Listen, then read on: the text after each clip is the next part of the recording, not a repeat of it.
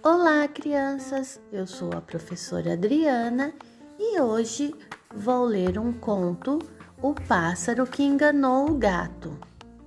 Certo dia, um gato muito sabichão caminhava sobre o telhado de uma casa quando avistou um canário assobiando em um fio de rede elétrica. Ei, belo pássaro cantor, já sabe da novidade? Disse o bichano olhando para o alto.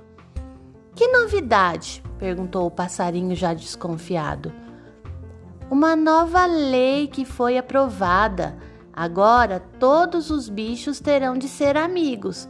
Não haverá mais rivalidade, nem presas, nem predadores, e todos terão que viver em harmonia. Sério? questionou o canário.